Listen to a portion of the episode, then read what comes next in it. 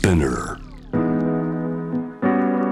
J-Wave Jam the Planet ではここからは日替わりのニュースエキスパートの方をお迎えして世界のニュースを届けていただきましょう。シンガポール生まれ。シンガポールで高校卒業後日本に留学。日本大学芸術学部放送学科卒業。東京大学大学院情報学館修士課程修了。シンガポール国営放送時事番組ディレクター。U チャンネルリポーターを経て2000年からシンガポールプレスホールディングス連合双方で東京特派員を務めます。フー・チュウェイさんこんばんは。こんばんは。よろしくお願いしますえー桜が咲いてきたら少しあいにくの雨というね感じですけれどもねそうですね。今年早かったようですね。それと私もあのいろんな場所、例えば千葉とかあの東京都内とか特にうちの近くも結構咲いてまして、ただこの雨ですぐ散っちゃうんじゃないかなっていうのは。最近よくシンガポールからの友達がもう予約飛行機であの月末に来るからどうなるんでしょうっていう感じですね。ちょっと桜を見ようっていう季節に合わせて予約してたんですねそうなんです。はい。だからみんなも3年間見られなかったから今年はぜひっていう感じでなんかそういうもうあのすごい楽しみにしててもしこの雨でダメだったら本当に残念ですね。それ残念すぎますよねちょっと雨の担当者の方控えていただいてちょっとお願いしたいですねね桜も。まあいろいろねまたあの遅咲きというかね後から咲いてくるのもありますからきっと大丈夫だと思いますよお友達の皆さん。では風中英さん今日ご紹介いただくニュース。では風さん一つ目。この薬物所持の罰則強化の新法が成立したよというお話ですね。これはシンガポールでもう可決したんですねそうなんですね。まあ皆さんもご存知のようにシンガポールはすごくそういう薬物とか大麻とかすごく厳しい国ですので前々からもねあのちょっとだけ一さじぐらいで入管いわゆる税関のところに見つけたらもう失刑っていうことなんですね。死刑である。それは大変厳しいですね、そうですね。今回はどうしてこういうまたさらに厳しくなる特にあのシンガポールの国民に対してですねこれがすごく皆さん私も結構驚いたんですけれども、はい。例えば数字で見見るとあの3年前ですね、うん。あのまだ年に3つしかのケースしかなかったんですけどつまり薬物を受容して判決になるんですけれどもでもあのこの3年間一番変わったのは平均毎年200以上のあのケースに増えたんですね。あたった3件だったものが。200何件に。大変な増え方ですね。そうですね。特にあの心配しているのは若い人たち例えば最近のケースで見ると、まあ、14歳。14歳っていうのはまだ中学校1年生か2年生あたりですね。それであのそういう薬物を所有してまたはあの売買に関わって本当に家族でも、まあ、家庭のあの暴力にあのまでエスカレートされてて本当にこういうことがあったからこそこうしなければならないというのは今回の法律が強く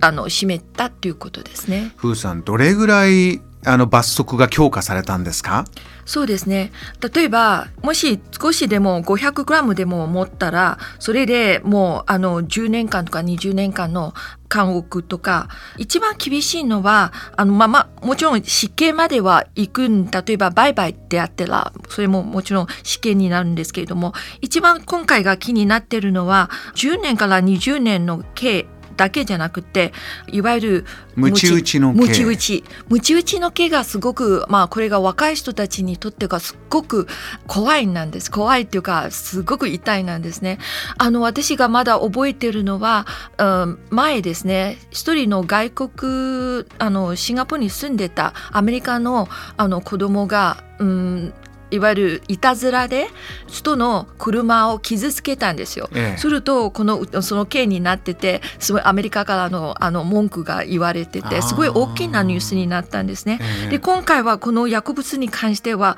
5から10回これも死ぬほどあの本当に目に見たくない系なんですけれども、結構批判外部から批判されてて。あのでもこれ私としては、えーと、いくつかのケースをのあのその状況を考えると、シンガポール政府がもう本当にあのもう我慢の限界なんですね。このまま行くと、うん、まあ、シンガポールは人口が少ないし子供は少ないし、はい、もしこのまま行くともう本当にシンガポールの子供が全滅になる可能性もありますね。はい、例えば最近のケースでは14歳の子があのそれに関わっててそれは本当に飴みたいなもので、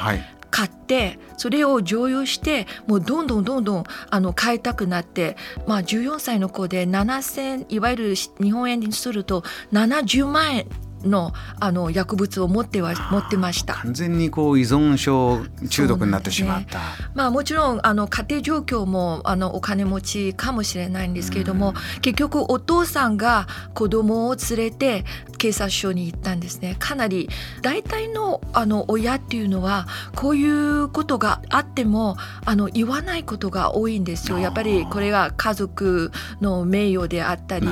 でもこのお父さんが自分の子供はこのまま行くとダメだっていうことで警察署に出てもうこれは SNS ですごく評価されてて、はい、まあやっぱり一つの親に対してまあ勇気を与えたっていうことですね。やっぱりこの薬物っていうことは、はい、日本でもたまに、まあうん、芸能人とかそれを所有するとかっていうのはニュースになるんですけれども、えーね、はい、でシンガポールでは最近こういう200件もあるっていうことはかなり、まあ、シンガポール政府としてはあの本当に痛いことなんですね。今までこんなに厳しくなったのになぜそうなったかっていうのは。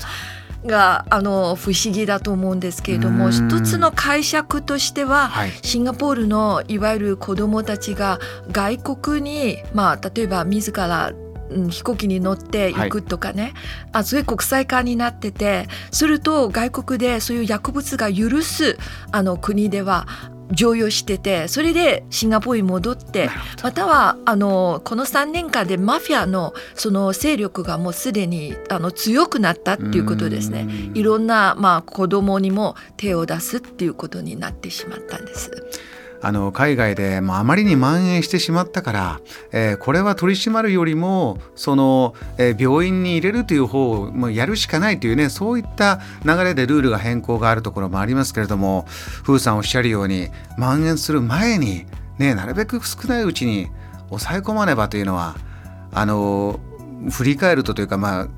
19世紀ですけどあのアヘン戦争とかねありましたよね。ありましたね。だから本当にあの人類というのはやっぱりどうしてもその精神を解放するためにはそうなった。まあもちろんシンガポールでも一つ解釈できるのはすごくストレスの社会だからこれで解放したいっていうあの特に勉強の方ですね。みんな子供にたくさんの勉強させたいからエリートにさせたいからそういう点ではやっぱりこの最終的にはそのストレス解消のためにもこの薬物を